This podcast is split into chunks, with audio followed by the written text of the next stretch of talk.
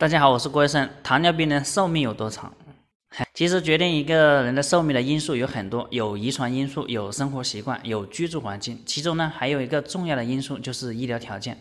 我国我们国家平均寿命最长的三个城市是北京、上海和天津。城市的平均寿命比农村的平均寿命呢要高十岁左右，这都和医疗条件有关系。